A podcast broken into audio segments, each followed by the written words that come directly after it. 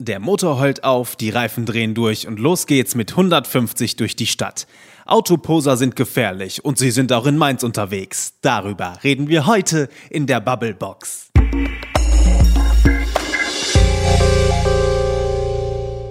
Maike. Frederik. Hast du mit deinem Auto schon mal so richtig angegeben? Auf der Straße? Motorheulen und so? Mm, nee, nee, nee, absolut nicht mein Ding. Wäre auch ein bisschen peinlich. Ich fahre einen Opel Adam. Das ist vielleicht ein süßes oder niedliches Auto, aber irgendwie angeben, hm, ich weiß nicht, wird schwierig. Ich fahre einen süßen Hyundai i10 und habe schon mal gemacht. Echt? war, glaube ich, ein bisschen peinlich, aber ich war. Ich glaube auch. Aber ich war schlecht drauf und äh, ich musste frustlos werden. Ja, und dann, dann bist du einfach losgerast mit 300 schön jaulend, ja? ja 300 schaffe ich nicht ganz, aber ich habe schon die Reifen durchdrehen lassen. Aber eigentlich wollte ich damit nur meinen Ärger kompensieren. Krass, du bist ganz schön gefährlich, wenn du schlecht gelaunt bist. Wusstest du das? Ja, offensichtlich. Aber mhm. es gibt mhm. Menschen, die sind auch gefährlich, wenn sie gut gelaunt sind und Echt? im Straßenverkehr unterwegs sind. Hm. Lass uns über Autoposer reden. Ja, wobei ich glaube, da ist die Laune fast egal, ähm, wenn die da so unterwegs sind mit keine Ahnung wie viel kmh und ähm, sämtliche Straßenregeln missachten, dann ist das einfach generell gefährlich. Mhm. Was sind eigentlich Autoposer? Warum haben die so dicke Autos? Sind Autoposer eigentlich auch Tuner? Und was können wir dagegen tun? Darüber sollten wir heute mhm. mal in der Bubblebox reden. Ja, sollten wir tun, denn es gab sogar einen Fall in Mainz. Mhm. Ja. Und ihr da draußen habt natürlich auch eine Meinung zu Rasern, zu Autoposern. Habt Tunern, Sie, was auch immer. Na, ich glaube, da müssen wir okay, fein okay, unterscheiden. Gut, Sonst treten gut. wir dem einen oder anderen auf die Füße. Wir haben mal reingeschaut bei Facebook, was ihr so kommentiert habt und äh, das bieten wir euch nun wieder an. Viel Spaß dabei.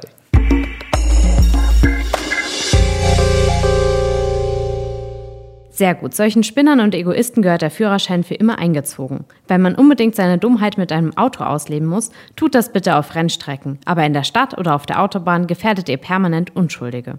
Richtig so. Wenn ich die idiotischen Bubis mit ihren dicken Autos, die wahrscheinlich noch nicht mal bezahlt sind und kaum Geld für den Sprit haben, durch die Straßen rasen sehe, bekomme ich echt ein zu viel. Macht nur Sinn mit deftigen Strafen. Autos einziehen und verkaufen. Das Geld geht an Unfallopfer. Mehrjähriger Führerscheinentzug für die Raser. Die sollten lieber mal die anhalten, die bei diesem Dreckswetter ohne Licht rumgurken oder mit unerlaubtem LED-Brennern den Gegenverkehr blenden.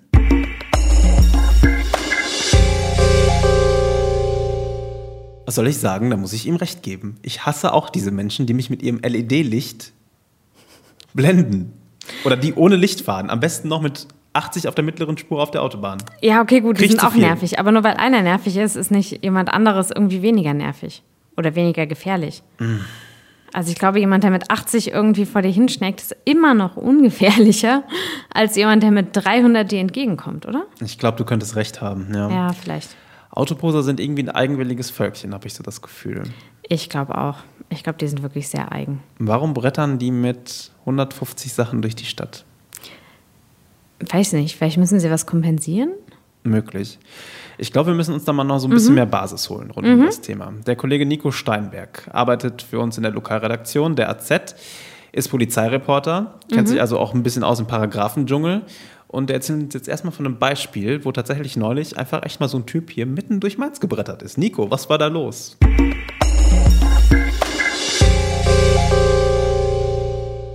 Da ist ein Auto mit 150 Stundenkilometern äh, über eine rote Ampel eine Rheingoldhalle gefahren, also konkret die Kreuzung Rheinstraße, Quintinstraße.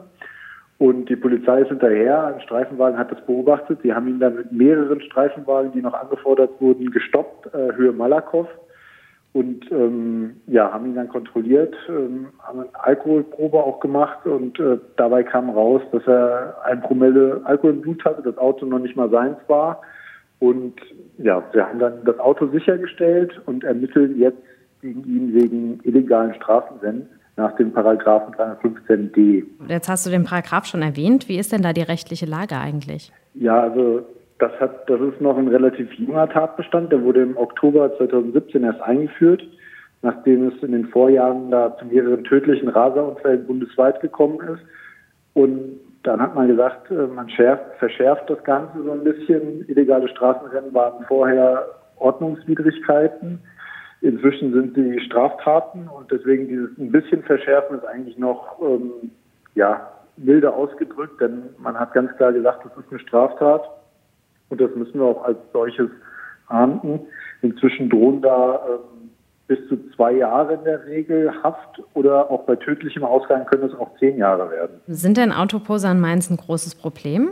Ja, also ein großes Problem wie jetzt beispielsweise in Köln, in Frankfurt, Berlin, also die Großstädte, wo natürlich auch so, sag ich mal, Ringverkehr, Kölner Ringe, sagt ja jedem was, vorhanden ist, wo natürlich auch ähm, Infrastruktur da ist, wo man rasen kann, wo man gesehen wird und sowas nutzen ähm, solche ähm, Autoposer oder beziehungsweise Raser auch. Ähm, in Mainz ist es so, es gibt die eine oder andere Strecke, beispielsweise Kaiserstraße, die Rheinachse, Rheinstraße, Rheinallee, die natürlich durch die Zweispurigkeit in den Fahrtrichtungen ähm, auch ja, ein gewisses Potenzial für solche Leute ähm, hergibt. Aber also es gibt keine Rase- oder Tuner-Szene als solches.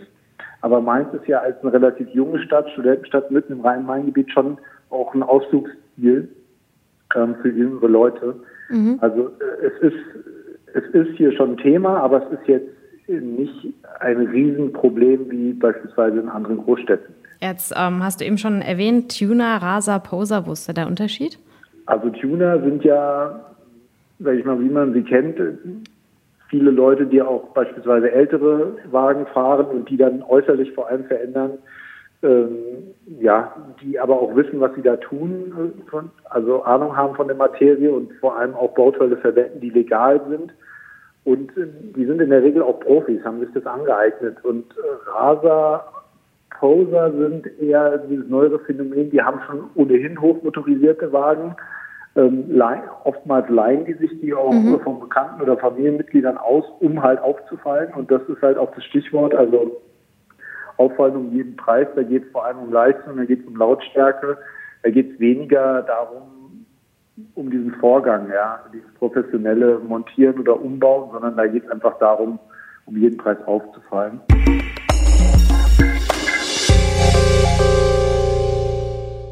Das war Nico Steinberg, der uns den Autoposer voll in Mainz ein bisschen erklärt hat. Mhm. Ähm, er sagt, auffallen um jeden Preis ist das Problem.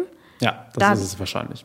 Ja, aber da denke ich mir so, wieso kann man nicht anders auffallen, ohne vielleicht andere dabei zu gefährden? Ja, das wäre schön. Man könnte, keine Ahnung, sich bunt anmalen und durch Mainz laufen. Ja, meinetwegen. Oder auch laut Musik hören. Das ist zwar nervig, aber wenigstens nicht tödlich. Ja. Es ist verdammt gefährlich. Ich denke mir halt auch, mein Gott, wenn ihr eure Autos präsentieren wollt, dann geht doch irgendwie sonntags ins Industriegebiet. Das ist zwar immer noch öffentlicher Raum, aber halt weitaus gefährlicher. Oder ja. sucht euch, mietet euch eine Freifläche, mietet euch eine Halle, wo ihr eure Autos im Kreis drehen könnt, wo ihr Gas geben könnt, wo ihr verbotene Goldlackfolien über eure Autos ziehen Selbst könnt. das ist der komplette Schwachsinn, weil es auch einfach eine Sprit- und Ressourcenverschwendung ist. Völlig klar, ähm, ja. Aber außerdem glaube ich, dass es auch gar nicht funktioniert, weil wenn die Leute auffallen wollen, auffallen im Industriegebiet, wo einem niemand zusieht, ist halt irgendwie ziemlich sinnlos. Da hast du recht. Ja. Klar, da will man lieber mit 150 durch die Stadt brettern, damit man auch, ja, genau. damit man auch die, laut. Mhm. die Leute im sechsten Stock nachts noch wach macht. Ja, super. Ja, Klasse Idee. Aber warum machen Menschen das? Und warum machen, seien wir ehrlich, warum machen Männer das? Tja. Oder? Also es sind halt. Frage. Also es gibt, glaube ich, auch Frauen, die sich gerne mit Autos beschäftigen. Mhm. Es gibt Rennfahrerinnen mittlerweile. Ja. Also den Bezug zu Autos gibt es bei beiden Geschlechtern. Natürlich gibt es ihn bei Männern mehr. Und ich glaube, es gibt wirklich viele Frauen in dieser Tuning-Szene, um das nochmal so ein bisschen mhm. zu unterscheiden. Ich glaube, Frauen haben wirklich, können ein Fable für schöne Autos haben, können ein ja, Fable dafür haben, ein Auto mhm. hoch zu pushen, aufzupimpen und auch stolz darauf zu sein. Ich habe irgendwo mal gelesen, der Unterschied zwischen Tunern und Posern ist, Tuner definieren sich über ihr Auto und Poser definieren sich über sich selbst. Mhm. Okay, also die anderen einen posten immer wieder ihr Auto und ähm, verzieren das und keine Ahnung, motzen es irgendwie auf. Und die anderen ähm, fotografieren am liebsten sich selbst vor Autos. Kann man sich das so ungefähr vorstellen? Sagt zumindest ein Psychologe, ist die These eines Psychologen. Ich weiß nicht, ob sich nicht auch die Leute, die über ihr Auto definieren, sich gleichzeitig auch irgendwie mhm. wieder ja. selbst profilieren wollen. Vermutlich verschwimmen die Grenzen mhm. und ähm, es geht auf jeden Fall sehr viel um Geltungsbedürfnis. Ja. Und ja, ich glaube, dass Männer einfach dahingegen sozialisiert werden, das vielleicht verstärkt zu haben als Frauen. Inwiefern? Das musst du erklären. Ähm, ich denke, so ein, so ein stark dominantes Verhalten ist bei Männern eher akzeptiert. Es wird auch eher noch ein bisschen verharmlost und lustig gefunden. Der mhm. Junge, der sich mit seinem Auto ähm, begeistert, ah, jetzt fährt er wieder so schnell. Und bei einer Frau, die wird schon mal überhaupt wird das gar nicht so, eine Frau, die sich mit Autos beschäftigt, ist, ist was Merkwürdiges. Bei Jungs wird das so vorausgesetzt, die haben sich für Autos zu interessieren. Also ich glaube, da ist in unserer Gesellschaft einfach eine komplett andere Sozialisation in dem Punkt. Mm, ja, ich glaube, es hat Gründe in der Sozialisation, aber ich glaube auch, männliche Autoposer sind nicht akzeptiert in der Gesellschaft. Natürlich sind sie mhm. akzeptiert in ihrem Freundeskreis, der genauso genau, sozialisiert ja. ist, keine Frage. Ja. Aber bei allen Menschen, die vernünftig ticken, um es mal so hart zu formulieren, sind diese Menschen, diese Männer nicht akzeptiert. Nee, eigentlich nicht. Aber ich glaube, innerhalb ihrer Szene auf jeden Fall. Und ich weiß nicht, ob da jetzt eine, eine Frau, die einen auf Autoposer macht, ob die da überhaupt akzeptiert wäre, auch nur in dieser Szene. Aber gut, das Ich könnte ähm, mir aber vorstellen, dass der eine oder andere raus. Autoposer mit seinem Gehabe auch eine Frau beeindrucken will. Und es vielleicht manchmal sogar schafft. Sein. Ja. Weil auch Frauen werden irgendwie sozialisiert und manchmal sind Klar. da auch da die Grenzen ja irgendwie schwimmend. Ja, ne? ja, bestimmt. Und trotzdem ist es eigentlich Quatsch. Man kann ja. Frauen eigentlich auch anders beeindrucken, wenn man das möchte. Hoffentlich. Und vor allen Dingen, ähm, ja, vielleicht findet das noch irgendein 15-Jährige, die sich davon kurzweilig beeindrucken lässt, lustig. aber ich weiß nicht, ob man auf die Art der, die Liebe seines Lebens findet. Und ähm, ja, das wird vermutlich schwierig. Aber das ist auch eigentlich gar nicht unser Thema, sondern eher, wie kriegen wir die runter von der Straße? Mhm. Ich glaube, dass Strafen dann nicht der richtige Weg sind, ehrlich gesagt. Also natürlich, du musst das sanktionieren. Mhm Du musst denen auch den Führerschein wegnehmen, du musst denen die Karren wegnehmen, die nie im Leben. Das ist wahrscheinlich mehr, das Schlimmste daran, ja. Ja, die würden ja auch nie im Leben mehr über, über den TÜV kommen. Ja. Autotuner, auch das eine Aussage. Aber eben beim Nico auch so ein bisschen gehört, die wissen, was sie mit ihren Autos machen dürfen. Die achten auch penibel darauf, dass alle Veränderungen eingetragen sind, dass der TÜV Bescheid weiß. Autoposer, denen ist das so scheißegal, was der TÜV sagt. Mhm. Ja, glaube auch. Und deshalb tut es bestimmt weh, wenn man das Auto wegnimmt. Ja, ich glaube auch, das tut richtig weh. Also es ist weißt du, was ich aber glaube, Idee. warum das nicht funktioniert, mhm. über diesen Weg zu bestrafen? Weil du denen damit ja auch noch Recht gibst. Wenn dir die Polizei deinen fetten BMW mhm. wegnimmt, der viel zu breit für die Straße ist, der mhm. viel zu laut für die Straße ist, der viel zu hässlich für die Straße ist, dann sind die Freunde doch auch noch stolz drauf, weil du dann der bist, dessen Auto einfach so geil anti ist, dass es jetzt auch noch weggenommen wird. Genau das. Ich glaube, deshalb funktioniert das nicht. Kann sein, aber ich, ich glaub, weiß auch nicht, was dann besser funktioniert. Ja, klar, sicher. Ähm, Nein, ich glaube, der erste Weg muss trotzdem sein, das knallhart zu sanktionieren. Und deshalb gibt es in vielen Städten mittlerweile diese Sokos, die sich mit den Autoposern mhm. beschäftigen. Soko-Autoposer. Deshalb, Nico hat es ja auch erzählt, hier in Mainz sind die, sind die Kollegen aus dem Altstadtrevier auch mhm. unterwegs.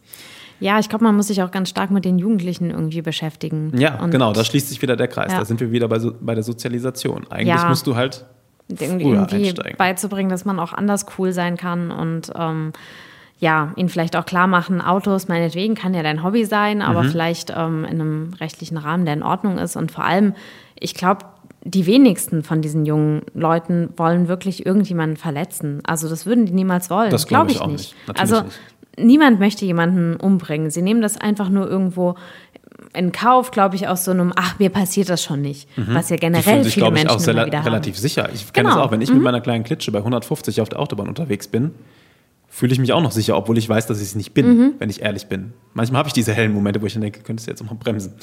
Besser wäre es, ja. Ganz so schnell, Klar. viel schneller kann dein Auto auch gar nicht fahren und so viel äh, Knotschzone ist da auch nicht mehr. Sicher, aber es steht im Moment vielleicht im Vordergrund, ähm, ich muss pünktlich zu meinem Termin, ich genau. muss mich generell beeilen oder was oder auch immer. Oder ich muss nachts meine Freunde beeindrucken auf der Straße, um wieder genau. zu den Schlenker zu den Autoposern Genau, und das kann, glaube ich, einfach dieses, diese natürliche Angst, die eigentlich da sein sollte, dass man sich und andere gefährdet, die kann es, glaube ich, einfach komplett überdecken. Mhm. Aber wenn es dann passiert, ähm, dann tut es, glaube ich, jedem weh. Und ja, weiß nicht, ist einfach total furchtbar. Ja. Und ich glaube, das muss man vielleicht diesen jungen Leuten auch mehr klar machen, dass das wirklich passieren kann. Vielleicht sollte man da echt auch jemanden, dem so etwas passiert ist, irgendwie in Kontakt bringen, dass sie miteinander reden ja. oder sowas. Weil vielleicht würde sowas einfach wirken. Ein tolles Beispiel ist, finde ja. ich, es gibt äh, die Initiative Crashkurs, die kenne mhm. ich aus äh, Nordrhein-Westfalen noch, aus der Schulzeit, wo wirklich Unfallopfer in die Schulen gehen, wo Polizisten in die Schulen gehen, mhm. wo Notfallseelsorger in die Schulen gehen. Pardon. Mhm. Und dann erzählen, was passiert eigentlich, wenn man nachts ja. alkoholisiert zu schnell fährt. Das und ist natürlich jemand krass, ums Leben kommt. Aber ich finde es gut. Manchmal hilft das. Gut, Manchmal hilft Fall. wirklich nur diese Crash-Therapie. Maike. Frederik. Dann machen wir Schluss für heute. Ja, ich denke auch. Und ich hoffe wirklich, dass wir jetzt nach Hause fahren, dass da kein Raser, Tuner oder Poser unterwegs ist. Und wir fahren auch ein bisschen langsamer. Ja, auf jeden Fall. Vor allem du. Ja. Ich beruhige mich vorher, atme einmal durch mhm. und dann geht es ganz entspannt nach Hause. Genau. Vielen Dank für heute, Maike. Vielen Dank. Danke fürs Zuhören. Bis zum nächsten Mal. Das war die Bubblebox. Macht's gut. Tschüss. Tschüss.